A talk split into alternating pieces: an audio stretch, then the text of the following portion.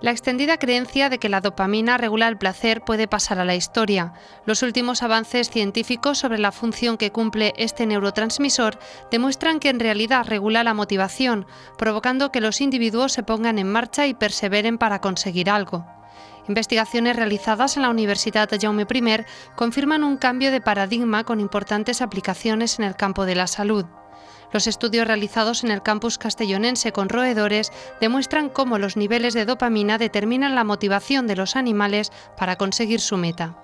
Eh, un animal normal eh, trabaja para conseguir el mejor, el mejor reforzador, pero cuando eh, reducimos los niveles de dopamina, esos animales reorientan su conducta y deciden obtener reforzador, están dirigidos hacia un reforzador todavía, pero es uno que les cuesta menos.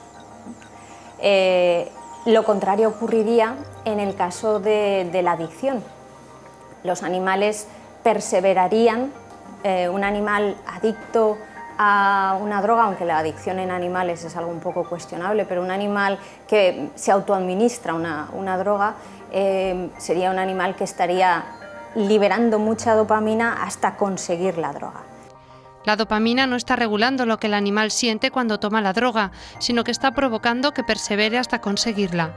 El nivel de dopamina depende de individuos, por lo que hay personas más perseverantes que otras para alcanzar una meta, ya sea esta positiva o patológica.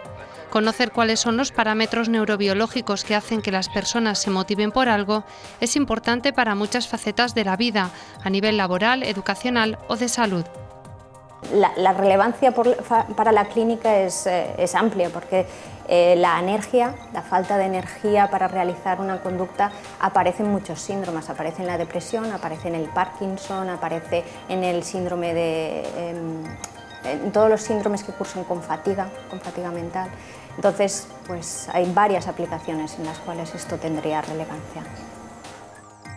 En el caso opuesto, en los desajustes al alza, la dopamina podría estar implicada en problemas de conductas adictivas que llevan a una actitud de perseverancia compulsiva.